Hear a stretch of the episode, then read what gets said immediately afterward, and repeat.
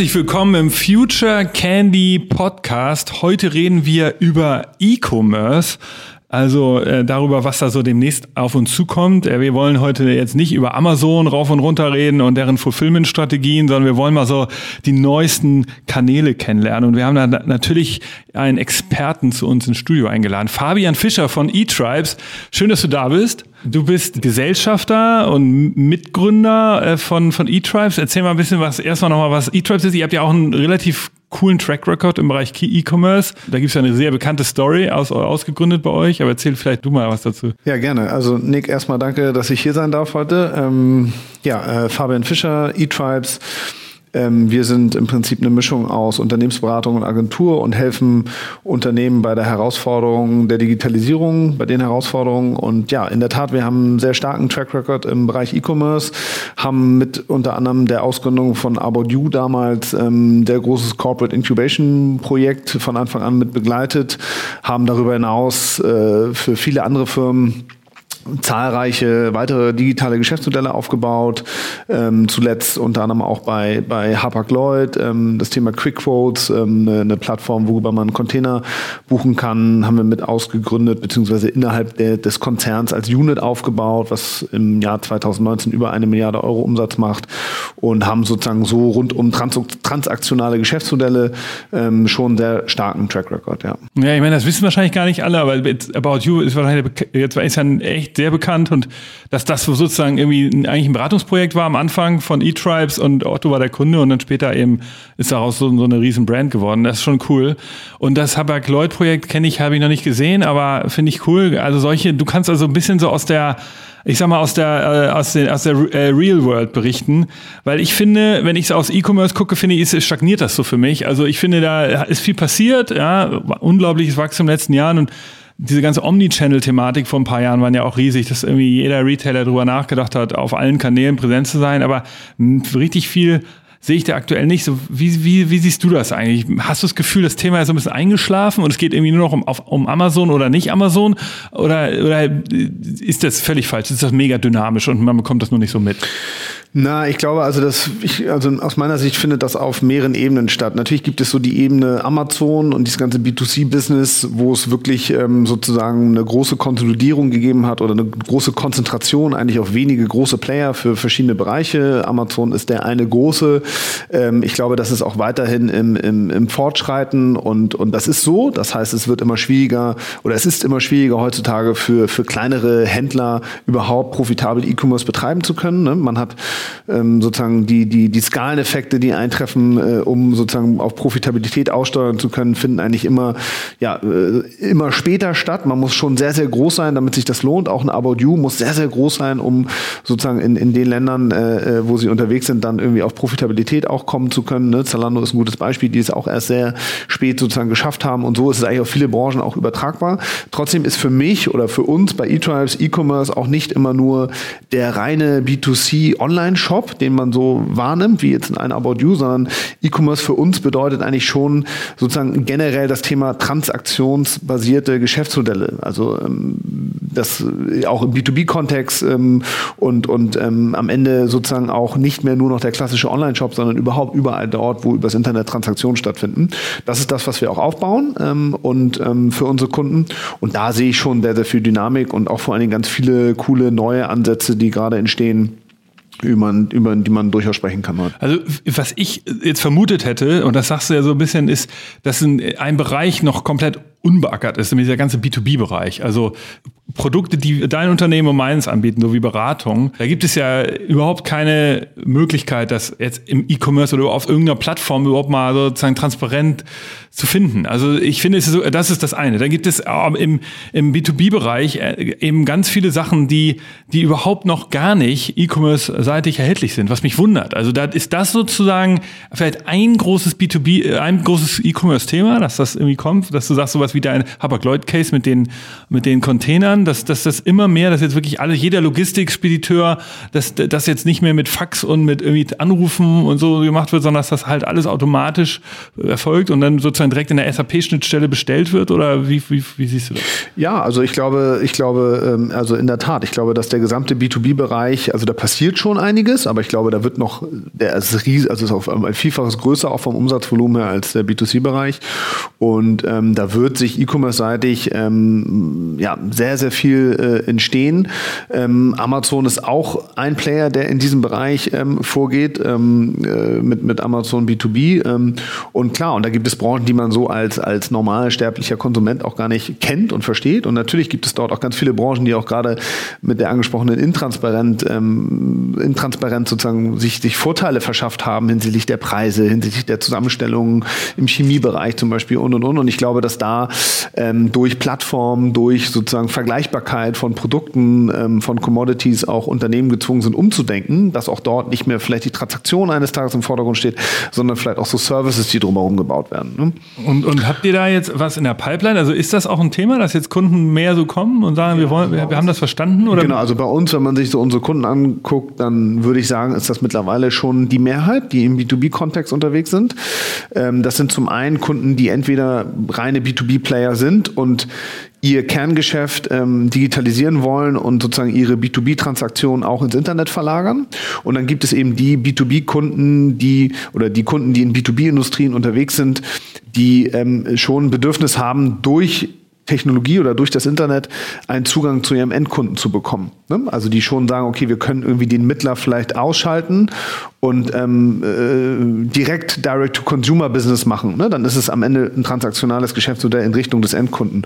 Und ich glaube, was ganz entscheidend ist, ist, ist es ganz egal, ob ich am Ende im B2B oder im B2C-Kontext unterwegs bin. Man muss sich halt immer überlegen, ähm, wenn man solche Dinge angeht, dass man eben aus Kundensicht das Ganze sich anschaut. Ne? Also ich glaube, der Kunde heutzutage ist ja am Ende immer ein Mensch, egal ob es jetzt eine B2B-Bestellung ist oder eine B2C-Bestellung. Und wenn ich einfach gewohnt bin, zu Hause auf dem Sofa zu sitzen und ähm, mir mit meinem Handy irgendwie mit meinem Smartphone äh, eine, eine, Pizza zu bestellen, dann will ich äh, eine ähnliche Customer Journey auch im, im B2B-Kontext haben, weil ich es einfach gewohnt bin ne? und auch weiß, wie das sozusagen vom, vom Flow her läuft und, und genau. Und das ist auch die Erwartungshaltung, die ich dann im, im Berufsleben gegeben habe.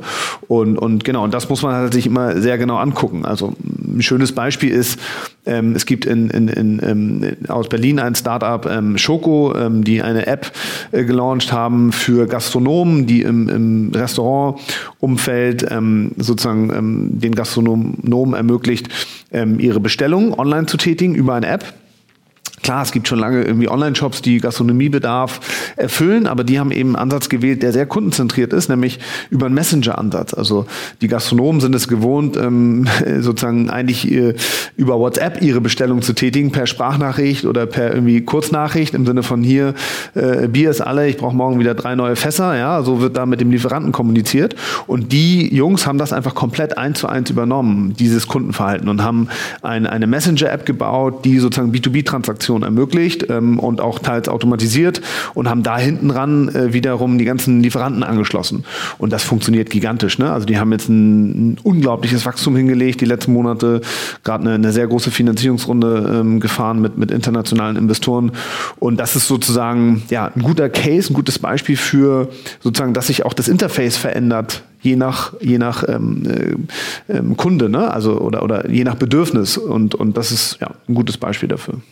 Okay, ich kenne das Beispiel nicht genau. Ist es eine eigene Messenger-Software, die die gebaut haben oder basiert das auf? Nee, das ist eine eigene, eine eigene App eine eigene App und eine eigene Messenger-Software. Okay, aber das ist natürlich das Nervige an den Messenger-Softwaren, dass die halt alle nicht miteinander funktionieren. Also ich kann, ich kann dir jetzt keinen WhatsApp schicken, wenn du nur Streamer nutzt oder so. Ich meine, das ist eigentlich der Durchbruch, der fehlt dann noch in diesen Messenger-Technologien, dass die auch sozusagen agnostik sind für die, für die, für, für die jeweiligen Kanäle. Also, dass man wie eine E-Mail, also du, ich kann dir eine E-Mail schicken, obwohl ihr Google nutzt und ich Microsoft oder ich weiß nicht oder so, und das geht ja. Das wäre eigentlich cool, wenn das noch kommt. Ich glaube, dann würde das tatsächlich noch einfacher werden. Genau, ich glaube, so den Standard, wie es ihn vielleicht in Asien gibt, ne, ähm, mit, mit WeChat, ich glaube, den Standard haben wir hier noch nicht. Ich glaube, es gibt in, in Europa im Vergleich zu den USA, das ist glaube ich anders, aber in Europa, glaube ich, schon eine hohe ähm, durch Marktdurchdringung von WhatsApp, äh, was die Nutzerzahl angeht. Ich weiß auch, dass WhatsApp sich jetzt, also Facebook sich ganz klar dort auch in Richtung B2B umschaut, also sozusagen die, die, die, die ähm, ähm, das öffnet, das Ganze, ähm, um sozusagen für Geschäftskunden dort auch ähm, ähm, Use Cases anbieten zu können, ähm, dass es am Ende auch Buttons gibt in WhatsApp, auf die du antworten kannst, wo dann irgendwie dir eine Frage gestellt wird, willst du nach links, willst du nach rechts, willst du schwarz, willst du weiß und du kannst dann entsprechend drücken. Und das wird alles kommen, das ist in der Pipeline von Facebook und die sehen das auch als ganz starkes Commerce-Tool und es gibt sehr viele Messenger-Commerce-Ansätze, die gerade so entstehen und ähm, ich glaube, das ist auch ein ganz, ganz, ein ganz natürlicher, äh, eine ganz natürliche Entwicklung, weil wir alle das gewohnt sind, äh, sozusagen sehr viel mit Messenger-Kurz zu agieren. Und ich glaube, für viele, für viele transaktionale Geschäftsmodelle macht das auch Sinn, das in dieser, in diesem Interface dann am Ende auch abzubilden. Ja, absolut. Also, ähm, und wenn du jetzt ähm, mal so, manchmal so Reality-Check, der in, in die deutsche Wirtschaft reingehorcht, Du, äh, ihr, ihr ähm, arbeitet ja sozusagen an der digitalen Transformation jetzt nicht nur am E-Commerce, aber es ist dann ein Thema, das da wahrscheinlich häufig entsteht. Wie, wie weit sind denn deutsche Entscheider? Also wenn, ich meine, wenn die mit euch zusammenarbeiten, sind die ja schon mal nicht ganz am Anfang. Ja, wenn, die sind jetzt nicht, dass sie zum ersten Mal was vom, vom Digitalisierung hören, sondern die haben sich ja schon überlegt, die haben Budget, deshalb fangen sie an, mit euch zusammenzuarbeiten. Aber trotzdem, wie, wie weit sind die? Habt ihr da noch viel Aufklärungsarbeit zu tun oder sind die eigentlich eher so, dass die euch mit Anforderungen äh, überrennen oder ist das so unterschiedlich, dass man da kein Muster sehen kann? Wie? Hm, also es ist unterschiedlich, aber es gibt schon ein klares Muster in, in meinen Augen. Also wir haben ähm, natürlich eher mit denen zu tun, die auch schon wissen, was zu tun ist. Also das ist auch ein großer Unterschied im Vergleich zu noch vor drei Jahren oder so, wo wir wirklich fast ausschließlich so Aufklärungsarbeit machen mussten, wo man wirklich den Unternehmen erklären musste, ähm, pass mal auf, da kommt etwas auf euch zu in eurer Branche ähm, mit digitalen Möglichkeiten, da müsst ihr sozusagen ja, äh, euch entsprechend aufstellen und das war dann erstmal ja, ähm, sozusagen sehr neu für die Unternehmen. Mittlerweile ist es so, dass wir eigentlich fast immer eine Situation vorfinden, die sehr ähnlich ist, nämlich dass die Unternehmen sehr genau wissen, was zu tun ist, sehr genau wissen eigentlich auch, was die richtige Strategie ist, um, um bestimmte Sachen zu erreichen. Meistens auch schon andere Unternehmensberatungen in, in, in, unterschiedlicher Form und Ausprägung sozusagen vor Ort waren und, und auch schon Dinge entwickelt haben und die Unternehmen aber trotzdem in all diesen Digitalthemen unglaublich auf der Stelle stehen oder auf der Stelle äh, wandern, weil sie einfach nicht ins Doing kommen, weil, weil die unglaubliche Schwierigkeiten haben, mal überhaupt Dinge umzusetzen, anzugehen, MVPs zu bauen, die dann auch wirklich auf die Straße zu bringen, zu skalieren und das auch in einer äh, gewissen Geschwindigkeit, die einfach notwendig ist, weil sonst sozusagen Opportunitäten wieder, wieder nicht mehr da sind, weil man doch wieder zu lange gebraucht hat oder andere schneller waren.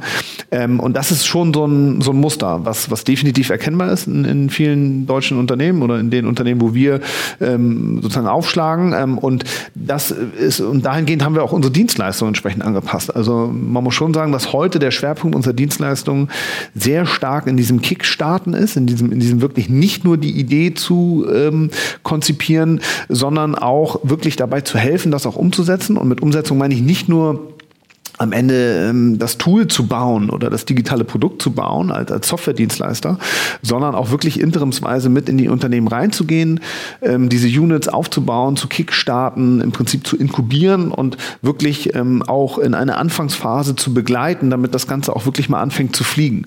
Weil du brauchst, äh, das ist immer unser, unser Learning, du brauchst halt im Unternehmen diese, diese ähm, Beispiele, die, diese Leuchtturmprojekte, diese Erfolgsbeispiele, damit auch eine gewisse Aufbruchstimmung entsteht. Ne? Und auch nur so kann auch in meinen Augen Transformation stattfinden, indem du halt etwas schaffst, wo die Leute drauf gucken und sagen, ey, wow, cool, da möchte ich irgendwie mitmachen.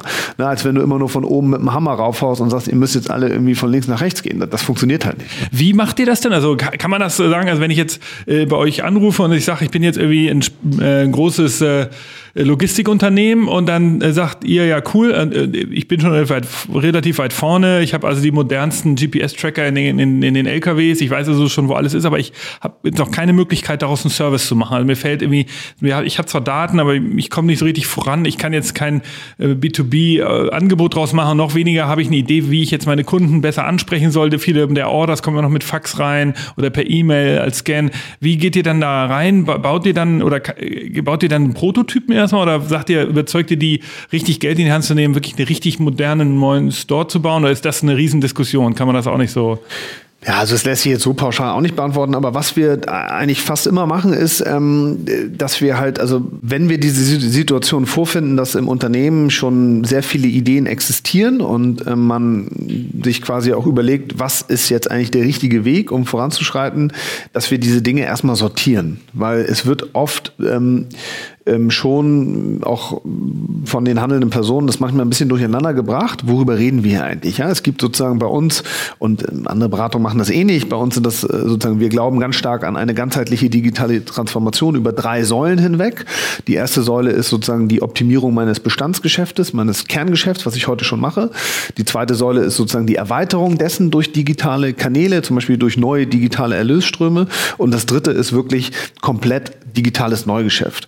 Und wenn man das, diese ganzen Initiativen erstmal in diese drei Säulen sortiert, dann hat man erstmal schon mal ein Alignment über, über wo stehen wir eigentlich gerade und worüber reden wir hier eigentlich gerade, sowohl auch vom Risk-Return-Potenzial, ne? also vom, vom sozusagen, sicherlich habe ich das größte, kann die dritte Säule den größten Impact haben, aber es ist auch das risikoreichste. Also das sind auch die Dinge, die sozusagen, wo keiner weiß, ob sie am Ende auch wirklich fliegen und am Ende in der Lage sind, auch das ganze Unternehmen zu transformieren. Und es gibt sehr viele low-hanging fruits in, in, in der Säule 1 und 2, die ich sozusagen schnell mal machen kann und wo ich schnell auch Ergebnisse erzielen kann, die auch ähm, schnell auch mal mein EBIT steigern oder einfach ne, Effizienzen äh, hebeln. So. Und ähm, äh, was wir halt eben dann machen ist, nachdem wir das sozusagen sortiert haben und erstmal so ein gemeinsames, ganzheitliches Bild auf die digitale Transformation im Unternehmen haben, dass wir uns dann sozusagen bestimmte Dinge äh, greifen und sagen, lass uns damit mal anfangen und auch wirklich dann mal fokussiert sich dem Thema zu widmen, weil was wir auch häufig feststellen ist, dass die Unternehmen einfach auch zu viele Baustellen haben und, und überall so ein bisschen, aber nirgendwo so richtig, ja, und, und dass wir dann sagen, okay, was ist denn eigentlich von all diesen Themen das Thema, was vielleicht auch am erfolgsversprechendsten ist, um zu sagen, guck mal, wenn wir das machen und wenn wir das mal irgendwie jetzt mal 100 Tage mal richtig gut treiben und irgendwie mal auf die Straße bringen, sei es jetzt in Form eines Prototypens oder MVPs oder Weiterentwicklung eines, eines bestimmten Tools, ähm, ähm, dann können wir damit vielleicht schon richtig gute Erfolge aufzeigen, die dann so einen Sog erzeugen. Ne? Und das ist eigentlich das Ziel, was man so als ersten Meilenstein ähm, sich vornehmen sollte. Okay, verstehe. Also wie ready sind dann die Firmen schon? Also wenn die jetzt, wenn ihr sagt, wir bauen also einen neuen Kanal auf, äh, so zum Beispiel der zweiten Kategorie, wir wollen jetzt mal neue Kanäle finden, zum Beispiel den E-Commerce-Kanal. Haben die dann also was alles erstmal so standardisierte Bildchen und Filme und Texte und was man alles braucht? Wahrscheinlich ist das auch ein Riesen-Pain, dass ihr da erstmal so diese Klassiker, diese ganzen Basissachen machen müsst.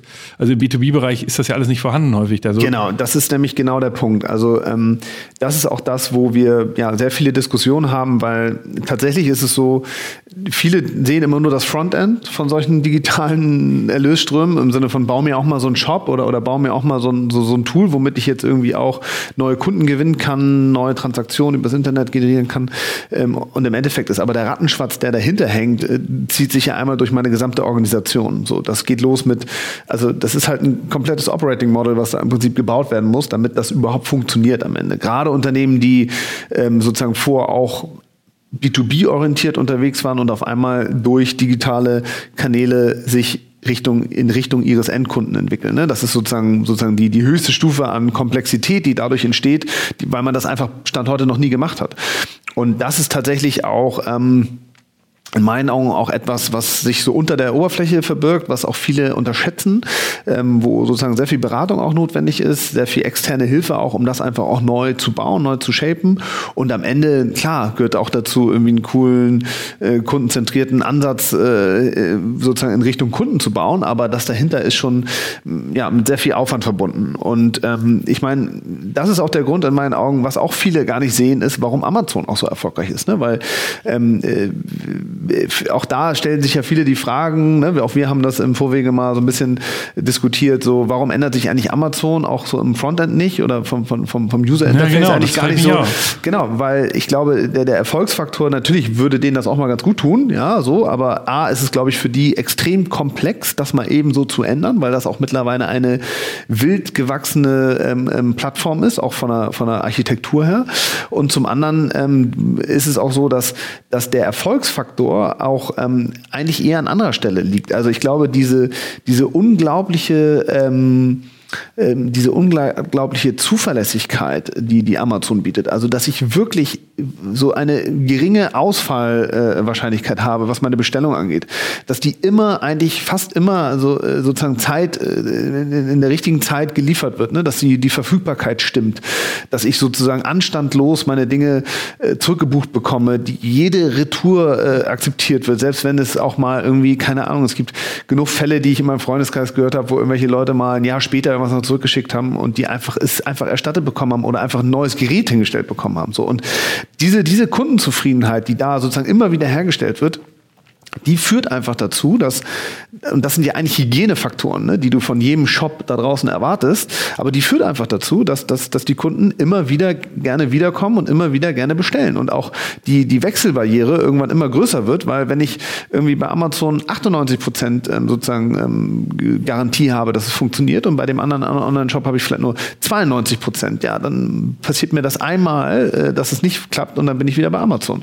Und das ist, glaube ich, etwas, was auch ganz viele unterschätzen, weil dann natürlich eine unglaubliche äh, Organisation dahinter hängt, die das ermöglicht, dass das wirklich immer reibungslos funktioniert. Ne? Und äh, da, also wir wollen ja nicht jetzt so viel über Amazon reden, aber da, ich hatte mich diese Frage, hatte mich die erst auch schon gefragt, ja, also ich, äh, das, warum die das nicht verändern, weil einige Produkte sind ja einfach wirklich ein bisschen erklärungsbedürftiger und da würde man gerne mal drei Bilder mehr sehen oder einen kleinen Film oder sowas.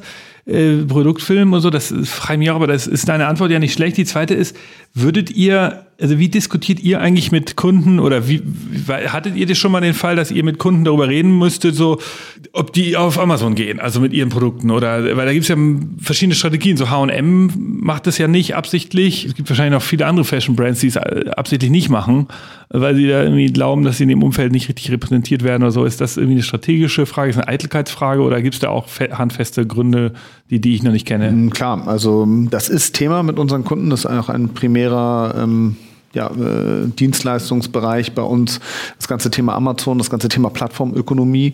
Wie gehe ich eigentlich als Händler oder Hersteller äh, mit der Plattformökonomie um? Was ist meine richtige Strategie? Gehe ich auf Amazon, gehe ich nicht auf Amazon? Wenn ich mit Amazon arbeite, mit welchem Modell? Sozusagen bin ich dort Händler oder bin ich Lieferant von Amazon? Also bin ich im Vendor-Modell oder im Seller-Modell? Das sind hochgradig strategische Entscheidungen für große Marken. Ähm, und dabei helfen wir, ähm, haben wir sehr viel Erfahrung und dabei helfen wir auch in unterschiedlichen Projekten, weil das auch das wiederum nicht sich einfach beantworten lässt im Sinne von, ja, das eine ist besser, das andere schlechter. Äh, man muss sich halt genau überlegen, was ist meine Strategie. Ähm, das geht so weit, dass sich äh, die, die, die Unternehmen ja eigene Produkte für diese Plattform überlegen, einige zus eigene äh, Zusammensetzungen, einige äh, eigene Verpackungen, ähm, also sozusagen ganze Produkt, äh, Produktinnovationen entstehen für Amazon ähm, um auch wiederum ne, eine Vergleichbarkeit nicht herzustellen zu, zu der Händlerstruktur, die, die ohnehin schon existiert. Also da gibt es Sortimentsentscheidungen, Produktentscheidungen, Preisentscheidungen. Das hat Implikationen auf ganz viele Bereiche. Und ähm, ja, das ist ähm, ein wesentlicher Baustein einer ganzheitlichen E-Commerce-Strategie, auch Amazon in Betracht zu ziehen und sich zu überlegen, wie gehe ich damit eigentlich um. Und auch wahrscheinlich dann nachher so Amazons Optimization, dass du halt im Store nach oben kommst, wenn du gesucht wirst und sowas alles, dass du die richtigen Texte hast und, und Reviews und obwohl äh, das ja jetzt gerade von Amazon angegangen wird, dass da keine gefakten mehr drin sind und so. Aber das ist auch sowas ein ja, Thema. Das ist auch eine Wissenschaft für sich, wo es auch Experten gibt. Ähm, genau. Ja. ja. Ja, okay, aber wir wollen mal ein bisschen nochmal in die Zukunft schauen. Wir haben gesagt, wir wollen noch mal ein bisschen über Technologien und Devices reden. Also wie ist das jetzt, wenn, wenn jetzt immer mehr E-Commerce auf dem Handy stattfindet, auf dem Mobile halt? Da hat man einen kleineren Screen. Also wie, wie macht man das? Äh, erklärungsbedürftige Produkte, gerade so B2B-Produkte, eignen sich ja gar nicht dafür so richtig. Aber genau, also ich glaube, es geht immer, es fängt immer an, sich den Nutzer anzugucken. Ne? Ist, ist, ist der Nutzer mobil unterwegs? Also ich glaube, im B2C-Bereich ist, ist Desktop äh, so gut wie tot. Ne? Also ich glaube, da musst du alles mobile first machen. Ähm, wenn du jetzt im B2B-Bereich bist, musst, guckst, musst du halt angucken, derjenige, der die Transaktion macht oder sich über die Produkte informiert oder diese Customer Journey halt durchläuft, sitzt der am Ende vor seinem Rechner im Büro? Ist der auf der Baustelle vielleicht mit, seinem, mit seinem iPad unterwegs?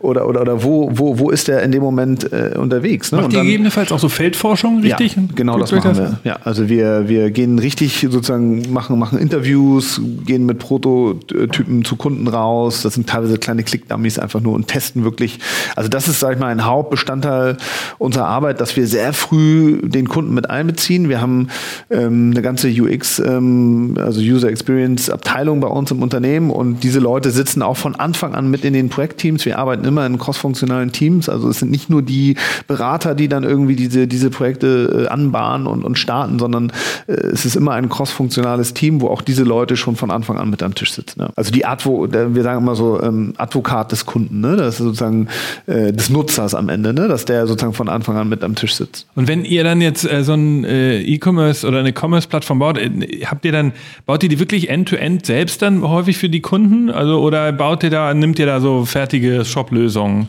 Äh, ja, also kommt drauf an, das kommt drauf an, genau. Also auch wir sind Partner von großen Softwareunternehmen wie Spriker, Commerce Tools äh, und andere, ähm, wenn es um, um, um E-Commerce-Technologien geht. Ähm, aber es gibt auch genügend Beispiele, wo wir in Projekten auch komplett individuelle Sachen entwickeln, mitentwickeln oder auch nur die Softwarearchitektur machen am Ende und das äh, von dem Unternehmen selber äh, entwickelt wird ähm, dass da gibt es unterschiedliche äh, Szenarien. Wir sind da sehr frei und unabhängig. Wir gucken immer, was das Beste ist, sowohl für sozusagen den Case als auch für den Kunden. Und ähm, ja, also was glaube ich so die Trends sind ähm, in, in, im Bereich Technologie ist, dass es halt ähm, weggeht von diesen Monolithen, ne, wo man einfach irgendwie alles versucht in eine Lösung zu integrieren und ähm, was sozusagen Veränderungen sehr ähm, schwerfällig macht ähm, ähm, und sich sozusagen nicht so gut weiterentwickeln kann, sondern ist im Prinzip auch aufgrund der ständig wechselnden Device-Landschaft und so geht es einfach ganz stark in Richtung Microservices, das viel über APIs äh, funktioniert untereinander. Ähm, und ähm, ansonsten ist, denke ich, noch technologisch äh, zu erkennen, dass ja alle irgendwo in die Cloud gehen mit ihren Lösungen. Cloud-Infrastruktur ist auch ein sehr starkes Thema bei uns gerade. Genau, das sind so die technologischen Trends. Aber kannst du das, okay, Monolith ist klar. Das heißt also, wenn ich jetzt ein, meine, meine Homepage auch mein, mein E-Commerce-Store ist, den ich irgendwie in meinem eigenen Rechenzentrum gehostet habe die letzten Jahre da liegt also alles drauf, der ist Backend und das Frontend, so dann sagst du, das ist eben doof, das ist sozusagen nicht mehr zeitgemäß. Heute geht es eher darauf, dass, man das erstmal in die Cloud hebt und dann zusätzlich, wie meinst du das mit diesen APIs? Also ich verbinde dann mein Store mit dem Messenger von Facebook oder mit, mit wie, äh, wenn es da jetzt eine Commerce-Funktion geben würde? Oder wie meinst du das? Genau, also damit meine ich einfach nur Microservices, dass sozusagen im Prinzip man Best of Breed guckt, was ist eigentlich für den Anwendungsfall? Geht es darum, irgendwie um das Thema Daten? Daten? Geht es um das Thema Marketing? Geht es um das Thema ähm, ähm, äh, Content? Also, dass man quasi für all diese unterschiedlichen Themen, die man häufig früher in einer Lösung alles so äh, zusammen hatte, dass man dafür eigentlich sich guckt, was sind die unterschiedlichen Tools? Weil es gibt mittlerweile für all diese Anwendungen und Bereiche sozusagen sehr gute Spezialtools oder auch teilweise Eigenentwicklungen, die man dann aber sozusagen so anpasst, dass sie alle miteinander kommunizieren können. Und wenn sich jetzt sozusagen draußen die Welt äh, schnell dreht und es irgendwie neue Devices gibt, neue Technologien, neue Use Cases irgendwie die, der Kunde erfordert, dann kann ich halt sehr schnell einen Service austauschen oder das Ganze um einen weiteren Service äh, erweitern und muss nicht immer das ganze große Ding an, anfassen. Ne? Das ist sozusagen jetzt einfach ausgedrückt das, was ich, was ich damit zum Ausdruck bringen wollte. Ja, okay, verstehe. Ich habe manchmal auch den Fall, dass ich so auf so einem strategischen Level mit Kunden zusammensitze und über das Thema E-Commerce in gewissen Branchen rede, Spedition oder Construction, also so Branchen, die wirklich noch gar nicht drin sind. Und dann erzähle ich Ihnen häufig von dem Beispiel von Klöckner. Das ist ja so ein Stahlhändler aus, aus äh, Düsseldorf. Und die ähm, haben zusammen jetzt nach, haben, haben so ein, so Forschungslab gegründet, Klöckner I, und haben dann danach, nach mehreren Jahren Forschungsarbeit oder sozusagen Denkarbeit, haben sie so eine eigene E-Commerce-Plattform gemacht für, für Stahlprodukte. Das heißt, äh, wo früher konnte ich Stahl halt irgendwie, war mir nicht transparent, wo soll ich das bestellen? Muss ich irgendwie einen Stahlhändler mir raussuchen, da anrufen, dann irgendwie einen Fax äh, dem schicken, wenn ich das dann bestellen wollte. Und die haben jetzt eine eigene Webseite gegründet, die heißt Chom Materials und das äh, zusammen aber nicht nur, nicht, da sind nicht nur ihre Produkte drauf von Klöckner, sondern auch noch, ich behaupte, drei, vier, fünf andere Unternehmen, teilweise auch ein bisschen andere Nischen. Da gibt es also von allen Materialien nicht nur Stahl, sondern es ist auch noch rostfreier Stahl und, und irgendwie ja, weitere Sachen drauf. Also es geht um jetzt das gesamte Thema Bau, Baumaterialien. Und da war sozusagen für mich der strategische Ansatz zu sagen, man macht eine Plattform in einer in einer Teilbranche mit, äh, aber gründet das eben nicht alleine, sondern mit Wettbewerbern zusammen. Ist das, äh, ist das jetzt ein spezieller Fall, auch weil da eben dieser Gründer oder der, der Geschäftsführer von von, äh, von, von Klöckner hinter sitzt, der Giesberg Rühl, der das irgendwie so, so dreht, weil er daran glaubt? Oder ist das jetzt etwas, was man so als Modell übernehmen könnte? Oder wie siehst du das? Ist das auch was für andere Branchen? Ja, in der Tat. Also ich glaube, das sieht man auch schon in anderen Branchen. Ähm, das sieht man sowohl durch neue Player, neue Startups, die sozusagen solche Plattformen bauen und dann versuchen, diese großen Player irgendwie alle äh, anzudocken. Ähm, genauso gibt es aber auch genügend Initiativen von größeren Unternehmen, die sich mit anderen zusammentun, mit etablierten Unternehmen, um solche Plattformen ins Leben zu rufen.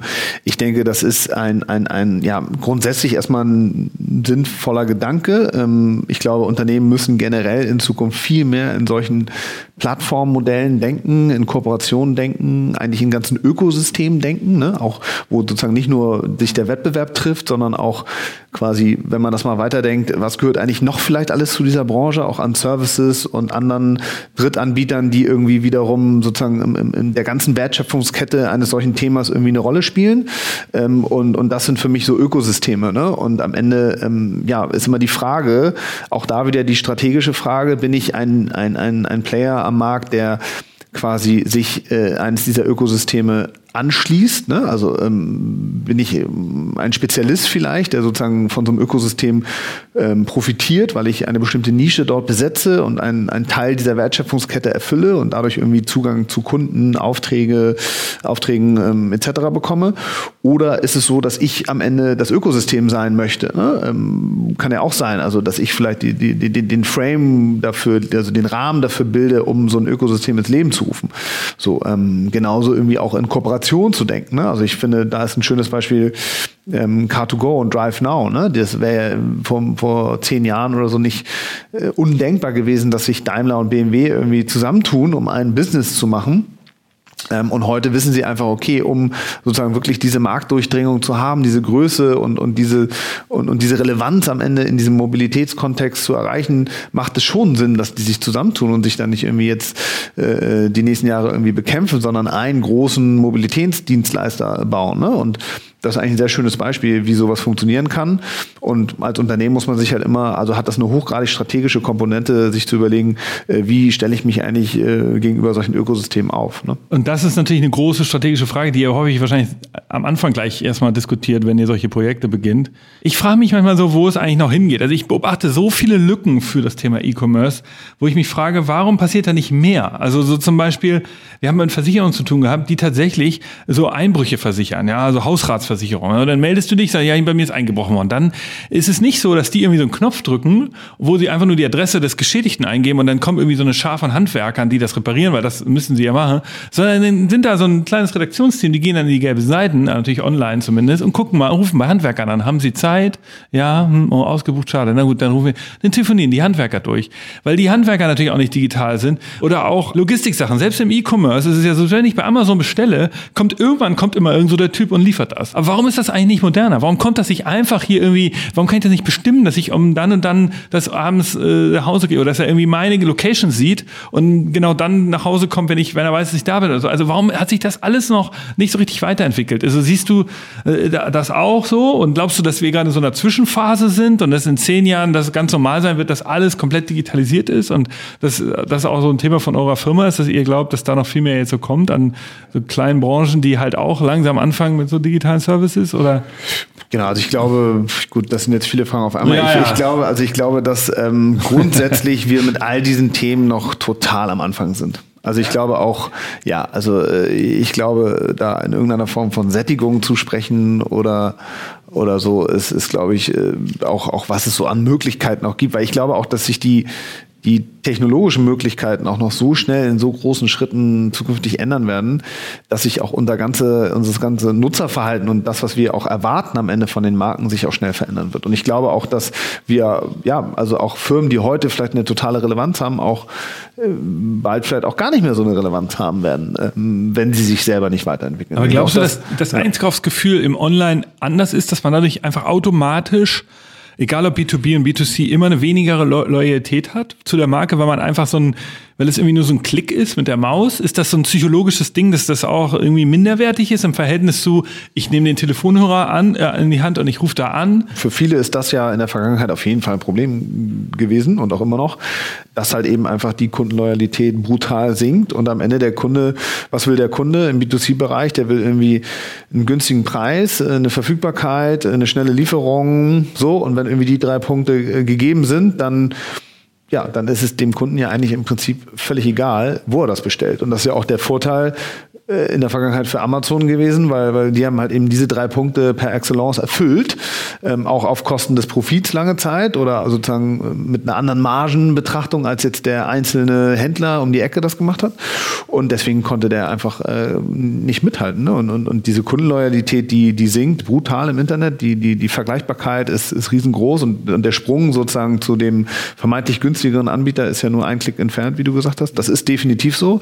Und trotzdem glaube ich, dass man das auch, ähm, dass es genügend Beispiele auch gibt, wie man das auch sehr geschickt machen kann, dass eben doch auch bestimmte Dinge dazu führen, dass ich, dass ich eine Stickiness habe mit meinen Kunden, dass ich irgendwie äh, sozusagen ähm, ein, ein Wert, ein Service schaffe, der, der dazu führt, dass die Kunden eben doch bei mir am Ende des Tages landen.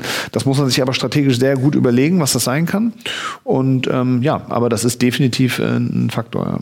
Sag mal, wir wollen ja auch noch mal ein bisschen in die Zukunft gucken. Jetzt ähm, haben wir hier in unseren Notizen aufgeschrieben, wir wollten auch noch mal über so ganz verrückte neue Themen reden wie neue Bezahlmethoden, weil das ist ja wahrscheinlich auch ein, Thema ähm, für eure Kunden. Ähm, wie, wie schätzt du denn so, sowas ein wie Facebook Libra oder so, so, so Kryptowährungen? Genau, also ich glaube, also ich persönlich glaube, dass ähm, das ganze Thema Blockchain und auch ähm, künstliche Währungen oder digitale Währungen ähm, ein Thema ist, was, was definitiv kommen wird. Ähm, ich glaube, dass wir heute noch wenig Use Cases äh, tatsächlich sehen, die, die sozusagen wirklich, wo man sagen, guck mal, das, dieses Problem wird dadurch gelöst. Auch im B2B-Kontext gibt es ja so die ersten Sachen, aber eben noch sehr wenige, wo man Vorzeigebeispiele äh, sieht. Ähm, ich glaube aber, dass das definitiv kommen wird. Ähm, ich glaube, wenn sowas wie Libra kommt, ähm, dann könnte das so ein Türöffner sein für so ein ganz neuer Markt, weil am Ende, wenn ich tatsächlich irgendwie dann mit Libra bezahlen kann und das Ganze vielleicht sogar noch über WhatsApp läuft, weil, weil Facebook ja auch quasi äh, gleichermaßen WhatsApp ist, dann kann das schon irgendwie ein, ja, große Veränderungen herbeiführen unseres Nutzerverhaltens, ne? also Transaktionen dann am Ende in Echtzeit machen zu können. Ich glaube, so der, der, der, der einzelne Nutzer in Deutschland kann sich das wahrscheinlich noch gar nicht so richtig vorstellen, was das alles für Veränderungen äh, mit sich bringen kann. Aber ich glaube tatsächlich stark daran und es geht dann im Zweifel auch meistens schneller, als man denkt. Also, dass wenn jetzt in einem Jahr irgendwie Libra da die Tür öffnet, dann wird es vielleicht auch schon in zwei Jahren irgendwie ganz viele solche Use Cases geben. Aber das muss halt erstmal irgendwie, einer muss mal damit anfangen. Ne? Aber so. glaubst du, dass das also, also die Strategie für Facebook war ja auch unter anderem, dass sie als einziges von den großen äh, ähm, Fang- oder GAFA ja gar keine Ahnung haben, wie viel Geld jemand hat, gar keine Ahnung über die Transaktion. Also sie, während Google kann das ja zumindest in deine Bestell-E-Mails oder sie können halt, also in deinem E-Mail-Konto, sie können es aber auch in einem Google Shop-System sehen, was du einkaufst. Amazon sowieso, Apple kann es genauso wie Google halt über die Transaktion sehen. Und auch, ähm, weil äh, ist es ja bei Facebook so, die haben ja gar keine Transaktion mit Geld als User. Da, da war die These jetzt durch diese Libra-Logik, schaffen sie sich so Zugang da rein, weil wir dann das Bezahlsystem haben. Ich frage mich dann genau, wie es funktionieren soll. Anscheinend gibt es ja irgendwie so Exchanges dann oder so von Libra, wo ich dann irgendwie 100 Euro in Libra wechsle. Und dann kann ich ja so Mikrotransaktionen machen. Also ich kann, ich kann mir auch vorstellen, dass das irgendwie, also idealerweise kann ich dann wirklich jede Kleinigkeit damit bezahlen. Also so Parktickets und sowas, so wie, wie WeChat heute in, in Amerika, äh, in, in China. Ähm, aber äh, und also du, du glaubst, dass das auf jeden Fall kommen wird? Oder du hast, hättest da auch, du würdest das auch, du findest die jetzt auch für, für, für die, für, und für deine Kunden interessant? Oder du findest zumindest etwas, das man dann gegebenenfalls diskutieren muss? Und Richtig, also ich glaube, aus, aus der Sicht unserer Kunden sind das ähm, Themen, die, ja, die man beobachten sollte, ähm, wo man auch sich über, über, über das eine oder andere Investment vielleicht oder auch sozusagen, wenn man sich vom Reifegrad her es erlauben kann, auch in den Dingen auch schon Dinge ausprobieren kann. Ähm, Im B2B-Bereich, äh, also es gibt ja auch dort Blockchain-Initiativen sozusagen, um das Verschiffen von Ware sozusagen, sozusagen über diese Smart Contracts irgendwie möglich zu machen und so. Also ich glaube schon, ich glaube ganz stark daran, dass das kommt. Ähm, die Frage ist immer, macht es aus Unternehmenssicht jetzt Sicht, also aus äh, Sinn, also aus Sicht unserer Kunden macht es jetzt Sinn, sich mit diesen Dingen wirklich konkret zu beschäftigen. Ja, wenn ich vielleicht, wie eingangs beschrieben, noch nicht mal irgendwie mein B2C E-Commerce irgendwie operationsseitig im Griff habe, ja, dann, dann vielleicht eher nein. Dann sollte ich vielleicht mich eher dem Themen widmen. Und das ist genau das, was ich eingangs gesagt habe. Ne? Also man muss, glaube ich, immer einmal sortieren, über welche Säule reden wir eigentlich gerade und, und was sind sozusagen die Themen, die, ne, wo ich mal einen Fokus drauf lege, um auch wirklich mal erfolgreich zu sein im, im Bereich digital und, und was sind vielleicht Zukunftsthemen, wo ich vielleicht mich auch schon sozusagen mir eine Pipeline aufbaue an Innovationen, vielleicht auch Investments tätige, vielleicht einen kleinen Corporate Venture Capital äh, Fonds gründe, wo ich irgendwie oder selber dran teilnehme, um einfach auch einen Überblick zu bekommen, was in diesen Bereichen am Markt funktioniert. Aber das muss eben alles in, in, der, in der richtigen Reihenfolge stattfinden und auch mit der richtigen Ausgewogenheit, was meinen Fokus angeht. Ne? Und das hängt natürlich auch ganz stark davon ab, wie groß das Unternehmen ist. Ne? Wenn ich ein Riesenunternehmen bin, klar, dann, dann habe ich vielleicht äh, ohnehin mehrere Bereiche, äh, die sich sozusagen auf diese drei Säulen verteilen. Aber wir haben auch sehr viel mit dem Mittelstand zu tun. Ähm, und, und da würde ich schon sagen, hey, Leute, sozusagen versucht erstmal eure Hygienefaktoren im Griff zu bekommen, was digitale Erlösströme angeht, um dort erstmal erfolgreich zu sein, bevor man sich irgendwie solchen super edgy Themen widmet, ähm, wo man man wahrscheinlich am Ende eh ähm, gegenüber anderen auch ein viel kleineres Budget hat, etc. Ja, klar. Was ist denn eigentlich mit dem Thema AI, Big Data? Das ist ja auch manchmal wichtig, dass man irgendwie, wenn ich jetzt irgendwie wiederkehrender Kunde bin, äh, auch äh, und ich nutze irgendwie, also ich, ich bin jetzt Anbieter und äh, die wiederkehrenden Kunden, die sich bei mir einloggen, die sollen ein personalisiertes Angebot bekommen. Hast du, wie macht ihr das? Habt ihr da äh, auch, also welche AIs nutzt ihr da oder wie gibt's da gute Lösungen bisher oder findest du das noch nicht ausreichend, was es da sozusagen gibt? Und äh, geht das überhaupt mit so einem für B2B, weil ja so die Datensätze nicht so groß sind häufig, weil die Kunden ja nicht, da sind ja nicht Millionen Kunden, sondern ja wahrscheinlich immer nur so ein paar Tausende oder so. Wie, wie, wie geht ihr das Thema an, so personalisiertes Genau, also das ist für mich auch eins der, der, der, der Schwerpunktthemen jetzt äh, sozusagen in, in die kurzfristige Zukunft äh, geschaut. Ähm, eines der Schwerpunktthemen im Bereich E-Commerce ist ganz klar, ich würde es jetzt gar nicht immer so hochtrabend ähm, künstliche Intelligenz ähm, bezeichnen, sondern ähm, ist für mich einfach der intelligente Umgang mit Daten. Ja, weil am Ende des Tages werden halt in all diesen Geschäftsmodellen sehr viele Daten gesammelt über verschiedene Kontaktpunkte mit den Kunden. Und ich glaube, die Unternehmen die in der Lage sind, erstmal sozusagen diese Daten sauber zu sammeln, zusammenzuführen und dann aus diesen Daten etwas zu machen, sind erstmal klar im Vorteil. Und das ist auch das, was jedes Unternehmen in meinen Augen ähm, kurzfristig auch ähm, dafür sorgen sollte, dass das funktioniert, dass das, dass das geht. Und natürlich ist so ein, ein total offensichtliches Thema dabei Personalisierung. Also wenn ich in der Lage bin, Transaktionsdaten, Kundendaten sauber zu sammeln, sauber zu erheben, ähm, in der richtigen Struktur auch vorzuhalten, um dann daraus Actions zu definieren, Muster zu erkennen, Actions zu definieren, was passieren soll, soll, was ich sozusagen dem einzelnen User zeige, dass ich sozusagen jedem User individuelle Angebote zeige. About You ist auch dort ein schönes Beispiel für Personalisierung. Ähm, ja, dann bin ich natürlich, habe ich einen klaren Wettbewerbsvorteil gegenüber denjenigen, der sozusagen random einfach nur jedem das Gleiche zeigt. Ne? So und das ist für mich aber auch schon fast Hygienefaktor, fast, weil viele Unternehmen zwar auf sehr viel Daten sitzen, aber nicht in der Lage sind, diese Daten zu nutzen, weil all diese Systeme gar nicht so richtig miteinander kommunizieren und auch meistens die Daten gar nicht so sauber vorliegen. Aber ist für mich ein ganz klarer, ähm, ähm, ganz klarer ähm, Fall, um, um sozusagen eine bessere User Experience herbeizuführen. Ne? Weil je personalisierter die Angebote sind, die ich als Nutzer sehe, ja, und desto wohler fühle ich mich halt und desto mehr Umsatz mache ich wahrscheinlich auch mit dem Kunden. Ne? Und äh, wie, wie ist da, also ist da die Erfahrung von dir so, dass dass man das mit Metadaten häufig auch schon machen kann. Also, dass ich sozusagen eher so erfasse, wann jemand auf meine Webseite kommt, welchem Device, welchem Browser und, und, und dass ich so über die, das Cookie-Tracking eine Menge schon rauslesen kann. Oder äh, meinst ist es schon so, dass man eher so User-Profile braucht? Also, die braucht man ja irgendwann spätestens dann sowieso, wenn er dann mal die Transaktion machen soll und dass man versuchen muss, da, den dazu zu bringen, möglichst viele Daten einzugeben oder einfach durch sein Klickverhalten auf der Seite. Also wie, was sind so typische Punkte, die man heute so wissen muss? Das ist so Hygienefaktor. Genau, also ich glaube, da ist Datenschutz natürlich auch ein Thema, ne? so, so Cookie, äh, ähm, Ähm, ja, ja gut, du hast ja keine personalisiert, du weißt ja nicht genau, wer es ist, aber wenn er sich dann einloggt schon. Das genau, stimmt, das, genau, das ist, glaube ich, der entscheidende Faktor. Also jetzt im, im B2C-Kontext, Beispiel Fashion, ähm, da ist natürlich so, wenn ich die Möglichkeit habe, äh, dass ich ein Login habe, das habe ich zum Beispiel bei einer App sowieso. Ähm, das ist, das ist, glaube ich, auch, auch der Grund ähm, oder, oder ein ein wesentlicher Vorteil auch von, von ähm, About You, ähm, weil die eben sehr stark auch über ihre App ähm, mit ihren Kunden ähm, interagieren. Ähm, äh, klar, wenn ich da im eingeloggten Zustand, da kann ich schon sehr genau sozusagen Produkte, Kategorien, Daten ausspielen, ähm, die sozusagen zu dem User letztlich passen. Ne? Das geht los mit der Größe, mit den Vorlieben, welche Marke, welche Passform, welche Farbe. Ähm, ne? Das ist ein riesiges Angebot, was die haben und sich da immer erstmal durchzuscrollen durch all die Dinge, die einen sowieso nicht interessieren, ja, ist natürlich blöd. Ne? Insofern, wenn ich das ohnehin weiß, wer das gerade ist, ne? wenn ich weiß, Nick ist gerade eingeloggt, guckt in seine App, ne? dann zeige ich Nick natürlich die Dinge, die, die er ohnehin gut findet. Und das ist, das lässt sich, glaube ich, auf alle Branchen auf alle, auf alle äh, Geschäftsmodelle übertragen, dass das halt total Sinn macht. Ne? Und das ist ein gutes Beispiel für, für am Ende ähm, ähm, sozusagen ja, die, die Möglichkeit, einen intelligenten Umgang mit, mit den Daten zu wählen, dem, die, die man eh, eh ohnehin sammelt.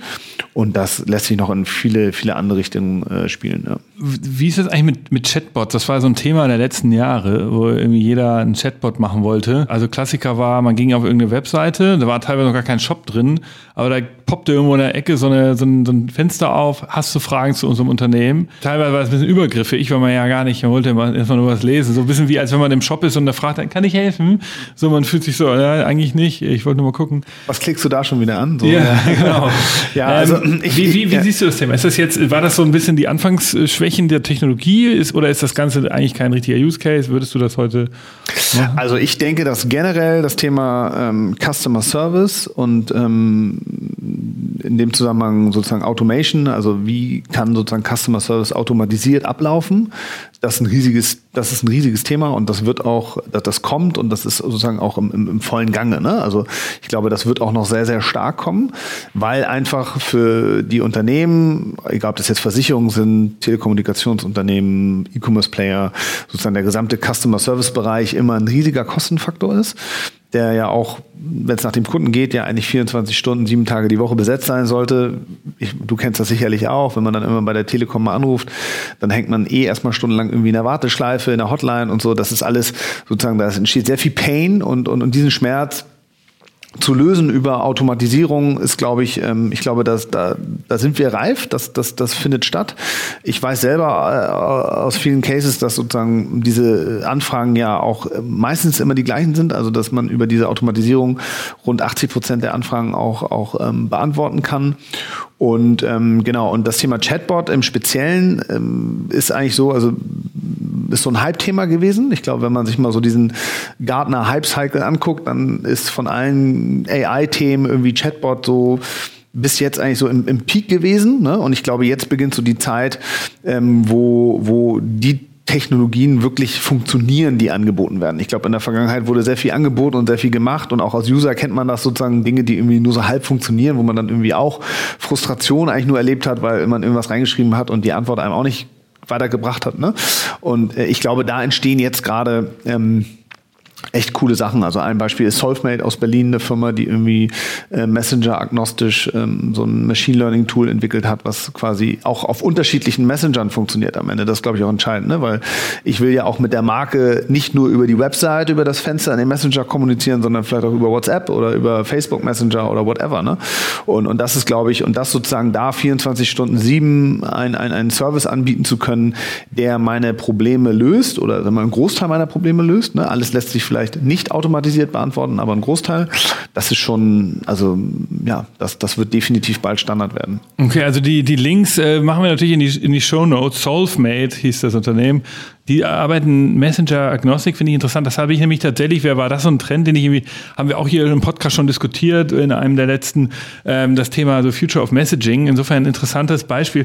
Wie siehst du das eigentlich, ähm, um, um nochmal sozusagen auf unsere, wir sind ja bei, ihr arbeitet äh, auch im, als Beratungsunternehmen und macht ja auch äh, und, und, und da, oder macht ja auch sozusagen Digitalisierungsberatung, so ähnlich wie wir, ein bisschen anderer Ansatz. Aber die Frage ist eher so, solche Dienstleistungen kann man ja auch noch gar nicht richtig im E-Commerce anbieten. Aber wie macht man das eigentlich? Also ich frage mich das manchmal auch, kann man das irgendwann mal? Also wie so ein, dass man bei uns auf die, bei euch auf die E-Tribes-Seite geht und dann klickt man auf E-Commerce-Beratung und kann dann auch was kaufen. Äh, kommt das auch, dass irgendwann so Dienstleistungen im E-Commerce-Store verfügbar ist? Also wir ich frage mich immer, kriegt man das hin? Also wenn dann vielleicht in so einem Omni-Channel-Ansatz, ja, also, dass man vielleicht sozusagen so äh, manches online, also ich glaube schon, dass es äh, auch wir haben Überlegungen, wie können wir quasi auch ähm, ja, unsere Projekte gemeinsam mit dem Kunden auch ein Stück weit online abbilden. Das findet auch schon statt über, über bestimmte Cloud-Dokumente, ne? logischerweise, dass man irgendwie auch miteinander verbunden ist ähm, in den Projekten. Ich glaube aber, dass am Ende in so einem People-Business und bei ja, so erklärungsbedürftigen Themen einfach der Mensch auch weiterhin im Mittelpunkt stehen wird. Also ich glaube, dass sich das nicht einfach per Klick lösen lässt und genauso glaube ich auch, dass im Bereich transaktionaler Geschäftsmodelle Omnichannel jetzt, um da mal so ein bisschen vielleicht sozusagen äh, eine Überleitung zu finden, ähm, äh, sicherlich ähm, da funktioniert, wo, wo die Produkte erklärungsbedürftig sind. Ne? Also wo auch dort der Mensch notwendig ist. Also ich glaube, der Mensch wird immer in, in, verschiedenen Bereichen immer noch eine Rolle spielen, so, also kann gar nicht komplett ersetzt werden. Und in der Beratung, ja, ich glaube, da ähm, sind es am Ende auch die Menschen, die so eine Transformation herbeiführen können, können. Und, und wenn wir in die Unternehmen reingehen, um sozusagen so Dinge zu inkubieren und an den Start zu bringen, also ich glaube nicht, dass das sich weder also übers Internet bestellen lässt in irgendeiner Form, noch noch. Ich habe ähm, sie bestellt, Herr Fischer, ich habe sie bestellt hier. Ich habe geklickt, wo sind sie? Ja, ja, ja genau, stimmt. Ja.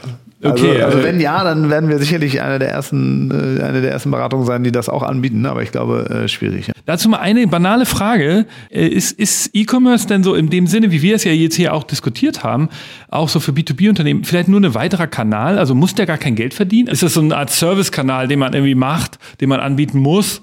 In, irgendwann, aber der dann irgendwie auch ein bisschen Umsatz bringt, aber vielleicht ist er auch nicht so wichtig. Hauptsache, man hat ihn so ungefähr. Ist das Na, so? Gefährlich, glaube ich, ähm, so zu denken. Ähm, weil ähm, also man hat ja lange Zeit gedacht, dass die Unternehmen, die sozusagen beides haben oder, oder die in so einem Omnichannel-Ansatz unterwegs sind, weil sie aus dem stationären Handel kommen, hat man ja früher tatsächlich gedacht, dass die Unternehmen im Vorteil sind gegenüber den äh, Pure-Playern.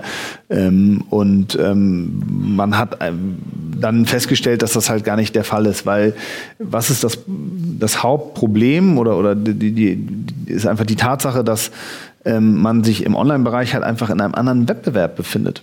Also der stationäre Handel, der ist ja mit seinem, du bist ja dann mit deinem Laden oder mit deinem Kaufhaus in deiner Stadt sozusagen hast du einen bestimmten Wettbewerb und, und im Internet hast du einen anderen Wettbewerb, ein, sozusagen andere Auswahl an, an Wettbewerbern, Preise etc. Es geht in ganz viele Richtungen und ähm, ich glaube, das ist der entscheidende Faktor. Das heißt, ich kann ähm, ja, ich muss mich einfach dann dem Wettbewerb dort auch strategisch entsprechend anpassen. Und wenn ich da sozusagen immer dieses, diesen, diesen ähm, ja, Huckepack-Rucksack ähm, mit mir trage, weil ich irgendwie eigentlich ja nur quasi so ein, so ein weiterer Kanal bin eines stationären Händlers, dann funktioniert das halt nicht, ne? weil ich damit ganz gegen ganz andere Player ankämpfe ähm, so und dem, diesen Wettbewerb dann nicht, nicht, nicht mithalten kann. Okay, okay. Also das ist Quatsch, sozusagen zu sagen, okay, aus, aus Servicegründen machen wir jetzt auch noch E-Commerce, aber so, dann bringt es nichts. Du musst es genau, es gibt, meinen, ich, glaube, ich glaube, es kommt immer darauf an. Es gibt Beispiele, ähm, und Branchen, wo sozusagen ähm, das sich sehr gut ergänzt, wo das auch notwendig ist, dass es beides gibt. Ja, ich glaube, ähm, aus Sicht des Herstellers ist es natürlich ähm, so, dass ich, dass ich sozusagen die Möglichkeit habe, über E-Commerce überhaupt die ganze Wertschöpfung auch in der Hand zu haben. Ne? Also nehmen wir das Beispiel Automobilbranche. Ähm, der Hauptunterschied, was ja viele Leute auch nicht so sehen, die sehen immer bei Tesla zum Beispiel nur das Thema Elektromobilität. Aber eines der wesentlichen Unterschiede Tesla zu den normalen Automarken ist ja auch, dass Tesla die gesamte Wertschöpfungskette selber in der Hand hält und sozusagen online first eigentlich ihre ganzen Transaktionen mit dem Endkunden gestalten. Ne? Also wenn ich in, bei Tesla im Showroom bin und am Ende das Auto bestellen möchte, dann bestelle ich das über das Tablet, über das iPad. Das ist sozusagen ähm, sowieso so wie als wenn ich äh, zu Hause sitzen genau. würde. Es ist, es ist das gleiche Checkout, es ist die gleiche Konfigurationsmöglichkeit, es ist der gleiche Preis, es ist die gleiche Farbauswahl wie jeder andere User auf der Welt auch, egal ob ich zu Hause bin oder im Showroom. Das versuch mal bei Daimler, ne, wo du beim Händler bist und beim Händler hier und da drüben um die Ecke einen anderen Preis bekommst, ähm, super komplizierte Auswahl, ähm, ja und, und eine Verfügbarkeit. Und über dem Händler hier in der Stadt noch mal ein bisschen mehr Discount als wir der nächste Händler und so. Ja, ich weiß. Und Mercedes selber, die Marke selber, wenn das sozusagen Dritthändler sind, ähm, gar nicht weiß, was mein Endkunde in der Stadt Hamburg eigentlich besser findet oder schlechter findet oder wer überhaupt mein Endkunde ist, wie der heißt, wie alt er ist, was er gerne kauft, welche Farbe etc. So und das ist, glaube ich, nochmal ein totaler Unterschied, also sozusagen aus Herstellersicht. Ähm, und ähm, genau, und aus Händlersicht gibt es, glaube ich, auch genügend Beispiele, wo stationär und online sich sozusagen ergänzt und auch notwendig ist, sozusagen sich auch gegenseitig befruchtet, nämlich überall dort, wo ähm, das Produkt erklärungsbedürftig ist. Also ich glaube, überall, wo es ähm, erklärungsbedürftige Produkte gibt oder die Dienstleistung rund um das Produkt, also vielleicht auch die Beratung im Vordergrund steht, zum Beispiel auch bei äh, Medikamenten. In, in, in vielen Ländern ist sozusagen das ganze Thema Pharmacy, Apotheke ersetzt doch in anderen Gesundheitssystemen auch noch mehr die Rolle eines beratenden ja, ich will nicht sagen Arztes, aber schon eine, hat eine stärkere beratendere Funktion. Ne? Also hier gehst du, sag mal, mit jedem Schnupfen zum Arzt. In anderen Ländern, bevor du zum Arzt gehst, gehst du eigentlich erstmal zu deiner Pharmacy und lässt dich dort beraten. Ne? Und, und das ist halt eben auch etwas, was du natürlich auch durch Technologien vielleicht eines Tages ein Stück weit ersetzen kannst. Stichwort Telemedizin etc. Aber ich glaube, heute ist sozusagen dort, ähm, sozusagen in Ländern, wo es auch noch eine hohe Dichte an Pharmacies gibt, die Ergänzung über einen Online-Kanal sozusagen essentiell wichtig, ne? weil ich sozusagen Verfügbarkeiten abklären kann. Ich kann sozusagen Vorordern treffen. Ich kann auch eine gewisse Stickiness zu meinen Kunden herbeiführen, indem ich sozusagen immer wieder gerne bei der gleichen Pharmacy äh, bestelle etc. Und wenn ich das auch online kann, ist das ja erhöht das ungemein auch die Con Convenience äh, innerhalb dieser Customer Journey dann. Ne? Ja, cool. Ähm, also ähm, gibt es denn irgendein Unternehmen, was, was du richtig geil findest, also was man sich so angucken kann im E-Commerce, was jetzt nicht Amazon ist, also und auch nicht About You, vielleicht ein dritter, drittes Beispiel, was dir aufgefallen ist, oder, oder sagst du, sind alle cool, gibt es jetzt keinen, der, den du so erwähnen kannst, oder? Mm, ja, also ich finde, also, also ich glaube, dieses, was, was ganz interessant ist, ist dieses Schoko genau, aus Berlin. Erwähnt, ich glaube, ja. das ist interessant, ähm, weil es einfach ein komplett neuer ähm, ja, ein, sozusagen E-Commerce-Ansatz ist ähm, über ein B2B, über einen transaktionalen äh, B2B-Messenger-Dienst, ähm, was einfach eine neue cool. Art ist zu bestellen. Das, das ist cool. Und ich persönlich finde ähm, ja auch super interessant so so, ähm, ja, so Vertical Brands, die sozusagen äh, digital entstehen. Also so kleine, nischige Brands für, für irgendein Thema, die sozusagen, wo früher, wo man früher irgendwie 100 Jahre für gebraucht hat, um irgendwie so, so, so ein Brand aufzubauen, die aber jetzt irgendwie über Instagram oder so ähm, relativ schnell irgendwie Traktion gewinnen, weil sie irgendwie einfach ein cooles Produkt, eine coole Marke, einen coolen Influencer haben und, und, und darüber irgendwie schnell, ähm, ja, äh, schnell Zugang finden zu, zu, zu schnell Reichweite generieren und dann, und dann auch ja, mal, ich weiß, ich habe dich mal gesehen mit so einer Sonnenbrille, wo du irgendwie meinst, ja, ich setze mich ganz oft auf meine Sonnenbrille, ich kaufe jetzt nur noch diese für 30 Euro, richtig. die sieht aber total fesch aus. Das war doch so eine Vertical das ist, Das ist so eine Vertical, das ist Hawkers, ja. Hawkers ist so eine, so eine Sonnenbrillenmarke, die sehr günstig, ähm, eigentlich direkt aus der Fabrik online über relativ schlanken Online-Ansatz, aber eben für einen sehr günstigen Preis irgendwie coole Sonnenbrillen anbieten. Und, das sind so, Vertical heißt ja. jetzt für dich, die haben äh, die, weil die direkt sozusagen aus der Fabrik kommen. Richtig, da gibt es genau, kein das ist komplett vertikalisiert. Es gibt sozusagen keinen kein Zwischenhändler, keinen kein Zwischenmann, der da irgendwie noch Marge abgreift und deswegen können die sehr gute Preise anbieten und haben halt am Ende trotzdem eine sehr attraktive Marge, sind sozusagen auch Hawkers gibt es auch nur bei Hawkers, also auf, auf, auf der Seite, gibt es sozusagen nicht im Laden, so gibt es nur dort, ähm, gewinnen ihre Kunden übers Internet. Ich denke mal, stärkster Kanal ist da sicherlich Instagram, Facebook. Ähm, und ja, das ist zum Beispiel so ein Brand, was ich persönlich cool finde. Und da gibt es noch einige andere Beispiele. Achso, das ist, weil die halt den, den Zugang zur Herstellung haben. Da ist natürlich das Fulfillment interessant. Das weißt du jetzt aber nicht, wie die das machen, dass sie das weltweit ausliefern können. Da, naja, das äh, machen die über, über Dienstleister. Also die fangen eigentlich, die machen eigentlich alles erstmal über Dienstleister so lange, bis sie ja eine Größe haben, wo es sich dann auch lohnt, sowas, sowas selber zu machen. Aber ich glaube, das, das ist noch, ähm, das machen die noch. Und nicht. diese Dienstleister nehmen nicht so viel von der Marge weg, als würde man, wenn man sich selber einen, äh, so einen eigenen Hand Händlerstruktur aufbaut. Oder? Genau, also die nehmen sicherlich schon was weg von der Marge, aber dadurch, dass die eben ähm, ja, vertikalisiert sind, haben sie eben eine entsprechende Marge und, und können dann auch ein bisschen was abgeben. So, ne? Hawkers. Ja, auch den Link ja, werden wir irgendwie in, in die Shownotes reinschreiben. Insofern ein äh, interessantes Beispiel. Äh, ja, dann ähm, machen wir die TechFlat in der, in, in, als E-Commerce demnächst direkt ja, das, lässt, das lässt sich sicherlich über das Internet ah, auch machen. Vielleicht sollten wir das mal zusammen machen, als kleines Testprojekt. Wow, cool. Das war interessant. Ähm, ich glaube, wir sind in so einer Zwischenperiode. Ich glaube, wir werden, wenn wir uns in ein paar Jahren wieder treffen, dann werden, wird das alles noch viel verrückter aussehen, weil diese Fulfillment und Operations noch besser werden. Das ist also wirklich jede Logistikfirma, jeder Zahnarzt, jede Bauindustrieanbieter und so weiter, dass das alles äh, irgendwie E-Commerce-seitig erhältlich ist, weil dann viel mehr dann dieser nächste, die, die nächste Diskussion geführt werden muss über das, was wir heute hier besprochen haben. So neue Touchpoints, Messenger als, als Kontaktpoints, was kann man noch an Services anbieten? Und so, dass das, das, so die Basisstruktur fehlt in einigen Bereichen noch. Und wenn das aber alles da ist, dann kommen endlich diese neuen Sachen. Und das finde ich deshalb ziemlich cool. Insofern spannend zu hören. Ähm, wer Lust hat, von eTribes mehr zu erfahren und euch so ein bisschen zu verfolgen, der kann das bei LinkedIn tun, glaube ich. Ihr seid, habt eine Firmenwebsite. Du selbst, dich kann man auch da anklicken. Du postest auch fleißig. Vielen Dank, dass du dabei warst. Sehr gerne. Danke dir, Nick. Das war's vom Future Candy Podcast. Wenn ihr Lust habt und ähm, mit uns diskutieren wollt, auch ein bisschen äh, noch Fragen habt zum Podcast, schreibt mir gerne persönlich nick at futurecandy.com. Ansonsten abonniert den Podcast, empfehlt ihn weiter. Dann hören wir uns hier demnächst wieder. Bis dann. Danke. Tschüss.